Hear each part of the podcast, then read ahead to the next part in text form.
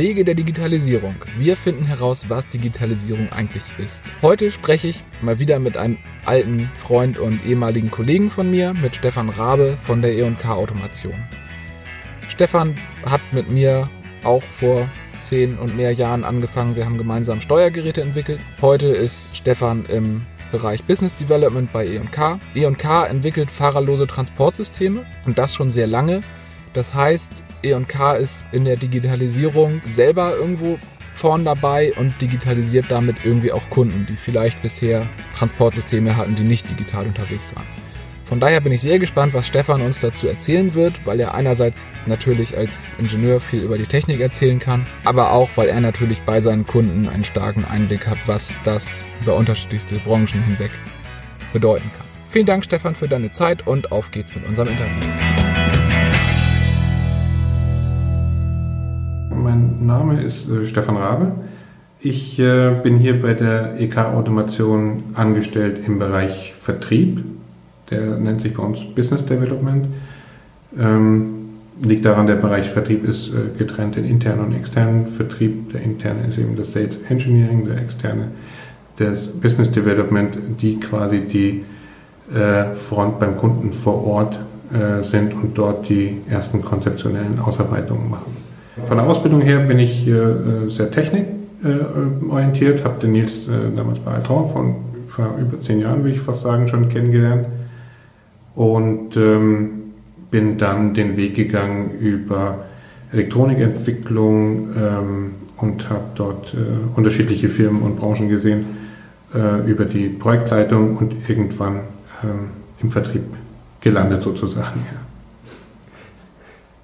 dann, wir haben eben schon ein bisschen ähm, geredet, was, was EK macht und ähm, vor allen Dingen, wo das Unternehmen herkommt. Ähm, also EK-Automation ist äh, im Grunde genommen ein äh, Sondermaschinenbauer für fahrerlose Transportrobotik und ähm, ursprünglich mal gestartet äh, durch die Firmengründer Eilers und Kiev ähm, im Bereich Prozessautomation. Das heißt äh, im Wesentlichen Software-Prozessautomatisierung für ähm, damals äh, hauptsächlich Brauereien.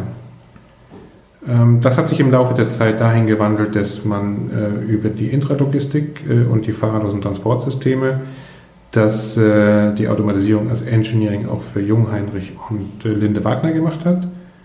Und ähm, dann im Laufe der 80er, Anfang 90er Jahre, als sich sowohl Linde als Jungheinrich von der Automatisierungssparte getrennt hat, den Fahrzeugautomatisierungsteil übernommen hat. Im Laufe der Zeit hat sich EK dahingehend weiterentwickelt, ähm, dass wir zwei Standbeine im Unternehmen haben. Und zwar sind die zum einen die Automatisierung von Standardfahrzeugen, das heißt Grundfahrzeuge, die wir bei Stapler OEMs einkaufen und auch äh, Sondermaschinenbaukonstruktionen, die wir auch ähm, automatisieren. Ähm, von der Produktstruktur ist es ja so, ähm, dass unsere Anlagen grundsätzlich aus den Fahrzeugen ähm, sowie der IT-Infrastruktur, sprich einer, eines Leitsystems, als auch zu diversen Schnittstellen, die äh, im Produktionsablauf äh, vorzufinden sind, wie Rolltore, Brandschutzdore, Fördertechniken, Aufzügen und so weiter gestaltet ist. Okay, das heißt, wir hatten es eben schon, schon kurz angerissen. Es fing mal an mit im Prinzip mit Softwareentwicklung. Jetzt ist es ein, eine Mischung aus Maschinenbau, Produkten, Sonder, Sondermaschinen, die ihr zumindest modifiziert. Und ja, also grundsätzlich immer schlüsselfertige Systeme. Mhm. Ähm, das heißt, alles, was wir bauen, wird beim Kunden dann installiert und äh, komplett in Betrieb genommen. Das sind keine, keine Teilprojekte, die wir da betreuen. Äh, und die Basis für unsere Transportsysteme sind zum einen ähm, Standardfahrzeuge, die wir von äh, vorzugsweise Linde beispielsweise einkaufen. Ähm, und sollte das Fördergut, was wir zu transportieren haben, ähm, nicht in diesen Standardfahrzeugbereich passen, sind wir jederzeit in der Lage, äh, ganz kundenspezifische Konstruktionen zu bauen und die mit den entsprechenden Technologien zu automatisieren.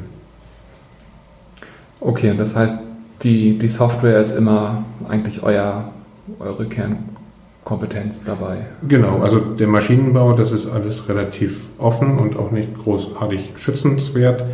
Aber ähm, die Software, die sich ja zum einen Teil äh, in ein Leitsystem und zum anderen Teil in eine Fahrzeugsoftware äh, aufteilt, die quasi über WLAN miteinander vernetzt sind, ähm, da steckt eigentlich das äh, entsprechende Know-how dann drin. Das heißt, eure Produkte sind im Prinzip schon, schon von Beginn an digital. Das heißt, dieses Thema Industrie 4.0, das heute in aller Munde ist, ist für euch gar nicht so neu? Ähm, Im Grunde genommen stellen, könnte man sagen, wir stellen im Prinzip eine Brücke, die schon immer da gewesen ist, aber die vor- und nachgelagerten Bereiche entwickeln sich eigentlich äh, gerade erst in, in diesen Jahren oder diesen Tagen ähm, in die Reife, dass man nahtlos den Datenfluss übereinander, äh, ineinander übergehen lassen kann. Ähm, das heißt, mit unseren Produkten sind natürlich zwingend äh, organisatorische Prozesse verbunden. Das heißt Planungen, äh, die quasi vom Auftragswesen des Kunden ausgehen äh, bis äh, zum, zum Versand der fertigen Produkte und alles, was dazwischen früher chaotisch abgelaufen ist, ist natürlich auch von unseren Systemen schwer ähm, zu handeln. Und äh, in letzter Zeit durch die ständigen Ansprüche an äh, Effizienzsteigerung sind natürlich auch unsere Kunden gezwungen, entsprechende Prozesse besser zu planen und auszuarbeiten, sodass wir mit unseren Automatisierungsgeräten immer besser äh, ins Bild passen. Da würde mich jetzt interessieren, also du hast gesagt, das eine sind die, die Prozess- Geschichten und Effizienz. Das andere sind natürlich die, die, die reinen Produkte, die man in eurem Fall ja sogar wirklich gut sehen und anfassen kann. Ähm, in, inwieweit habt ihr da eine Beratungsrolle, ähm, was die Kunden angeht? Und also ich bin sicher, die ist da und sie ist groß, aber inwieweit ist dem Kunden das vorher bewusst? Also Digitalisierung habe ich jetzt schon in vielen Gesprächen gelernt, ist ja immer zu einem großen Teil Kulturwandel, Prozess, Anpassungen und so weiter. Sind das Herausforderungen für eure Projekte? Absolut. Also, und vor allen Dingen ist das gerade für mich im, im Vertrieb eine ganz spezielle Herausforderung, weil ich schon von Anfang an im Prinzip Herausforderungen beim Kunden erkennen muss, um ihm mitzugeben, was er im Prinzip auf seiner Seite äh, tun muss, um solche Anlagen betreiben zu können. Das fängt zum einen bei der organisatorischen Gestaltung der äh, Infrastruktur an, wie zum Beispiel Markierungen auf dem Fußboden äh, oder Warnhinweise an irgendwelchen gefährlichen Stellen, die auftreten können. Ähm, geht aber bis dahin, dass man zum Beispiel sagt, du musst deine Leute schulen, du musst deine Leute einweisen, ähm, man sollte nicht ähm, Besuchergruppen busweise jetzt durch die automatisierte Fertigung laufen lassen äh, all diese Dinge äh, sind im Prinzip essentiell wichtig. Äh, und die Herausforderung für mich im, im, ganz Speziellen ist auch, dass die ganz einfachen, alltäglichen und ähm, für jemanden, der sich täglich damit befasst, eigentlich banalen Herausforderungen, dass man die dem Kunden auch mitgibt. Also ganz speziell im Bereich Sicherheit ist das natürlich ein ganz großes Thema, wo es nicht ausreicht, optional Sicherheitsvorkehrungen anzubieten, die installiert werden können, aber beispielsweise nicht nutzen, ähm, dann ist es schon ganz oft so, dass man dem Kunden auch sagen muss, was in seinem Verantwortungsbereich ist, ähm, weil die wenigsten kennen beispielsweise eine Maschinenbaurichtlinie oder äh, sogar vielleicht die äh, Standards und Normungen im Sicherheitsbereich. Okay, gut, das kann ich mir gut vorstellen. Das zieht ja im Prinzip in so einen klassischen Produktions- oder Logistikablauf auf einmal eine Komplexität ein, die vorher gar nicht da war. Genau. Und wenn du jetzt an EK selber denkst, ähm, Thema Digitalisierung, also eure Produkte sind eigentlich schon von seit Tag 1 an digitale Produkte. Hat sich jetzt mit dem mit der Beschleunigung der Digitalisierung, wie sie heute überall zu spüren ist, für euch irgendwas gemerkt? Oder also man merkt es natürlich ganz deutlich, zum einen an der äh, täglich wachsenden Wettbewerberanzahl äh, oder Mitbewerberanzahl vielmehr auf der einen Seite und zum anderen an der ähm, technischen Ausrüstung äh, unserer Kunden. Ähm, ein ganz pragmatisches Beispiel ist der, die Visualisierung der Anlage auf einem, auf einem PC oder auf einem Laptop, der früher auf einem i-Punkt irgendwo äh, noch installiert war. Ähm, das ist zwingenderweise äh, heute so, dass die ähm, Schichtleiter oder die Verantwortlichen das auf dem Tablet oder auf dem Handy oder Fehlermeldungen per E-Mail haben wollen. Also das sind alles Dinge, die auch bei uns äh, im Prinzip Einzug halten und wo wir merken, dass auch die Vernetzung mit unseren Anlagen immer präsenter wird.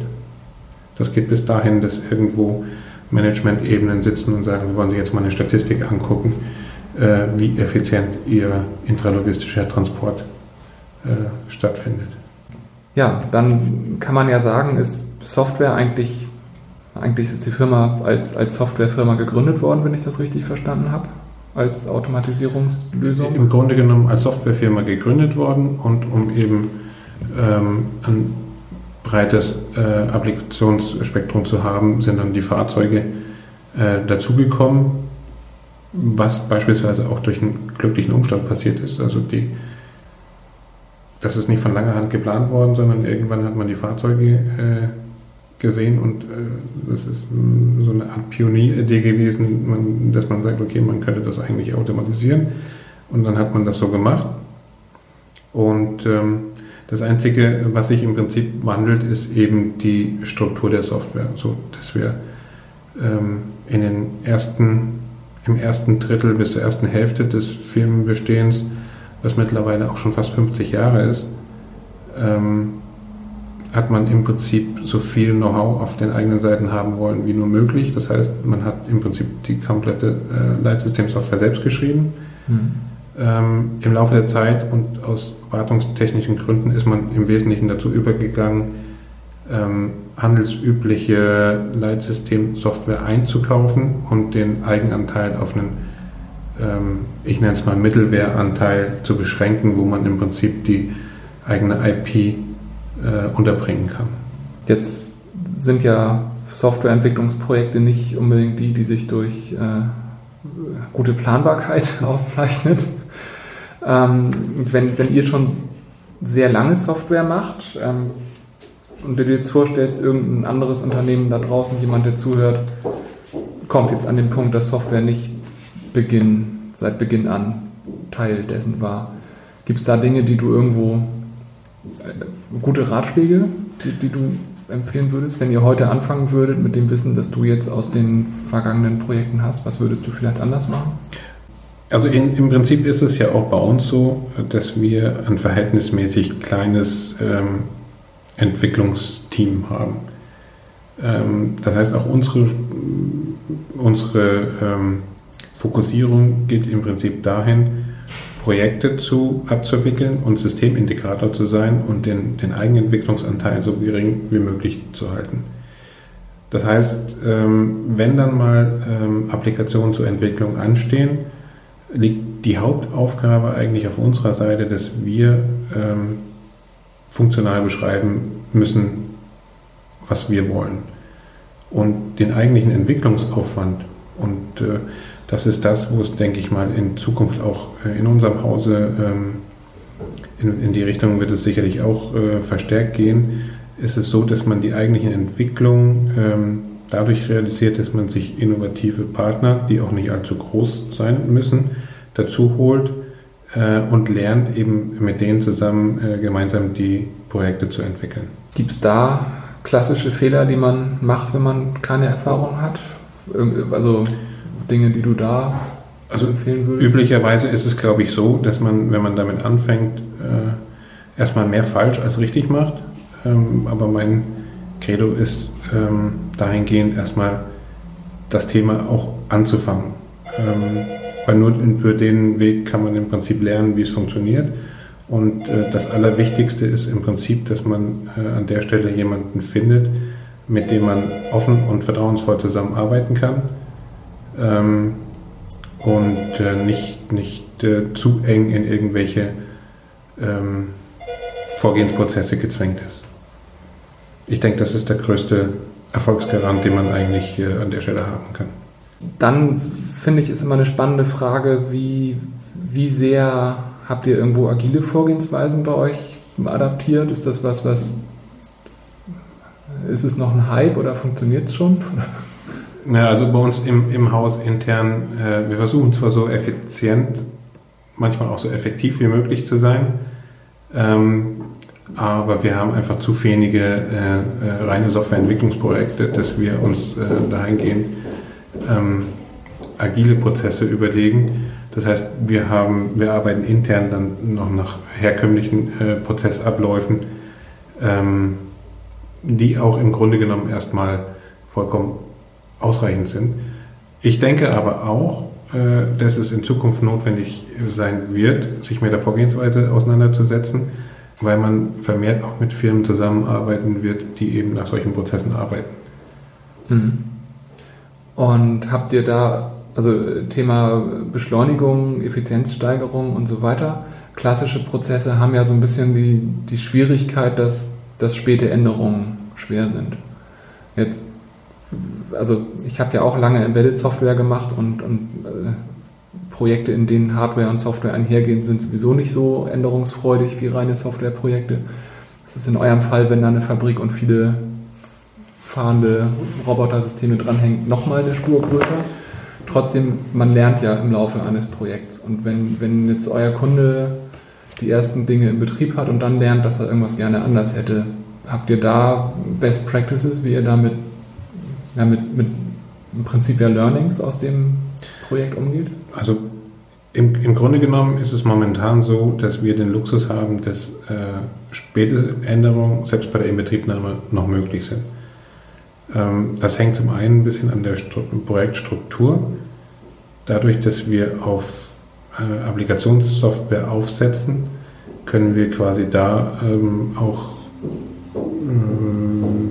Layout-Wege ändern oder auch beispielsweise jetzt vielleicht einen Sensor oder sowas nochmal in der Fahrzeugsoftware ändern. Ähm, weil, das, weil das im Prinzip die reine kundenspezifische Software äh, angeht, die da geändert werden muss. Aber nichtsdestotrotz ist natürlich auch hier ein Ziel, äh, in Zukunft irgendwann mal wenig äh, Inbetriebnehmer oder wenig Leute auf der Baustelle zu haben. Die Vision ist sogar, bei einzelnen Projekten die Fahrzeuge auszuliefern und die Inbetriebnahme äh, im Grunde remote zu äh, bewerkstelligen. Und dann wird es natürlich auch nötig sein, dass man im Prinzip späte Fehler äh, an der Stelle vermeidet. Allerdings ähm, ist das dann kein Softwareentwicklungsprojekt mehr als solches, sondern es ist ja dann an der Stelle ein Systementwicklungsprojekt, wo auch ein Teil Software ist. Ähm, aber ich denke, die Vorgehensmodelle sind da an der Stelle mehr oder weniger die gleichen. Mhm. Okay, gut, das kann ich mir gut vorstellen. Ja, dann habe ich meine drei Abschlussfragen, die ich immer stelle. Das, die erste ist, ähm, das größte Problem, das, das ihr als Unternehmen im Rahmen der Digitalisierung angehen wollt. Was, was wollt ihr da lösen? Also unser größtes Problem ähm, ist natürlich fast schon das, was wir äh, da gerade beschrieben haben, dass wir ähm, von der Reaktionszeit und auch von den, ähm, von den Projektionskosten natürlich wesentlich besser werden würden, wenn wir nicht mehr auf jede Baustelle müssen und wenn wir da die Inbetriebnahmezeiten so kurz wie möglich halten. Das heißt, der Schritt in die äh, virtuelle Welt wird da der nächste Step sein ähm, den wir vorbereitet haben. Wir haben aktuell drei äh, Mitarbeiter, die Vollzeit äh, an der Prozessautomatisierung arbeiten, auch im, im virtuellen 3D-Umfeld. Ähm, und das natürlich dann in einen prozesssicheren Rahmen zu bringen, sodass man da auch ähm, in Betriebnahmen bewerkstelligen kann, wo dann hinterher auch die Berufsgenossenschaft äh, guten Gewissens ein Häkchen drunter machen kann. Das ist, denke ich mal, eines der großen Herausforderungen, die wir in Zukunft zu bewältigen haben. Das klingt spannend. Werde ich gerne beobachten, wie sich das entwickelt. ähm, dann, wenn du an Thema Digitalisierung denkst, wie, wie hältst du dich da auf dem Laufen? Gibt es irgendeine besonders hilfreiche Quelle, die du unbedingt empfehlen möchtest? Ja, also es gibt nach wie vor noch die äh, alteingesessenen Printmedien, die meistens auch mittlerweile online schon äh, versendet werden. Ähm, das ist meiner Meinung nach immer noch das, äh, die beste erste äh, Informationsquelle, die man haben kann, weil da eben auch äh, viele Experten direkt aus der Branche äh, sich äußern, Neuerungen, Vorstellungen oder äh, manchmal auch einfach nur äh, Visionen darstellen. Äh, und das zweite ist eben das Thema Fachschulung. Also wir sind ja ähm, Kooperationspartner von Kolmorgen und Kolmorgen stellt im Prinzip äh, unser ähm, Automatisierungspaket im Prinzip äh, Richtung Navigation. Ähm, und da geht es natürlich für uns auch jederzeit äh, auf laufendem Stand zu sein, was ist äh, mit deren Technik möglich und was ist mit deren äh, Technik nicht möglich. Also quasi die klassische Produktschulung, die man als Systemintegrator im Grunde genommen braucht. Hm. Und bei den Printmedien hast du da was Konkretes, eine Veröffentlichung, Zeitschrift oder ein konkretes Buch? Naja, es gibt, äh, es gibt das ein oder andere Buch, aber Bücher haben natürlich immer das, äh, den Nachteil, dass sie doch eher auf Grundlagen verweisen und nicht unbedingt, äh, sagen wir mal, monats- oder halbjahresaktuell sind. Mhm. Ähm, und dann gibt es aber eine Handvoll ähm, ähm, Printmedien, ähm, die in der Logistikautomatisierung ähm, erscheinen, wo, auch, äh, wo man ein ganz gutes Bild von kriegen kann. Und ansonsten hilft es auch mal hin und wieder äh, auf die einzelnen Webseiten zu gucken und mal zu gucken, was die äh, Damen und Herren aus den Bereichen Mitbewerber alles so anbieten. Ah, okay. Und nach wie vor ist im Bereich Automatisierung äh, ist es auch äh, immer ganz interessant, äh, über Messen zu gehen, weil man dort vieles Neues sieht, äh, weil sich die Welt da auch relativ schnell weiterentwickelt und oftmals viele auch äh, auskunftsbereit sind über zumindest die oberflächlichen Funktionalitäten, die man so mhm. wiederfindet. Ähm, also ich war jetzt speziell auf der Hannover Messe zuletzt. Hast du da eine, die die Richtung Automatisierung konkreter zu empfehlen wäre? Ähm, ja, es gibt äh, beispielsweise unsere Hausmesse ist die Logimat in Stuttgart. Das ist die für die Intralogistik äh, weltweit führende äh, Intralogistikmesse für den, im Bereich Automatisierung. Ähm, und dann gibt es natürlich noch ganz äh, einzelne fachspezifische Messen wie die Fachpark oder die Vision oder die, ich glaube, die heißt Automatica, die in München stattfindet. Also es gibt äh, da eine ganze Reihe von Messen, die auch gar nicht mehr so klein sind wie in den ersten Tagen, ähm, die doch ein ganz interessantes Spektrum abdecken. Okay, dann letzte Frage. Wen würdest du gerne in, einem, in einer zukünftigen Episode hier im Podcast hören zum Thema Digitalisierung? Ähm, das ist ganz schwierig. Am liebsten natürlich äh, einen Wettbewerber. Ähm, und wenn ich mir es aussuchen könnte, dann hätte ich gerne die Herren von Jungheinrich oder von Still. Mhm. Ähm, wobei ich mir vorstellen könnte, dass Still vielleicht sogar noch eher ähm, interessant ist, weil eben regional hier vor Ort. Könnte interessant sein. Würde ich mir auf alle Fälle gerne mal anhören. Okay, ja, äh, ich kenne da jemanden. ähm, kriegen wir bestimmt hin. Das war unser fünftes Interview für den Podcast Wege der Digitalisierung mit Stefan Rabe von der E&K Automation. Vielen Dank, Stefan, für deine Zeit. Vielen Dank fürs Zuhören euch allen. Ich hoffe, dass ihr auch wieder viel gelernt habt, so wie ich. Ich werde alle Quellen und alle Links, auf die wir verwiesen haben im Laufe des Gesprächs, äh, in den Shownotes dokumentieren. Das Ganze findet ihr unter wege der Digitalisierung.de.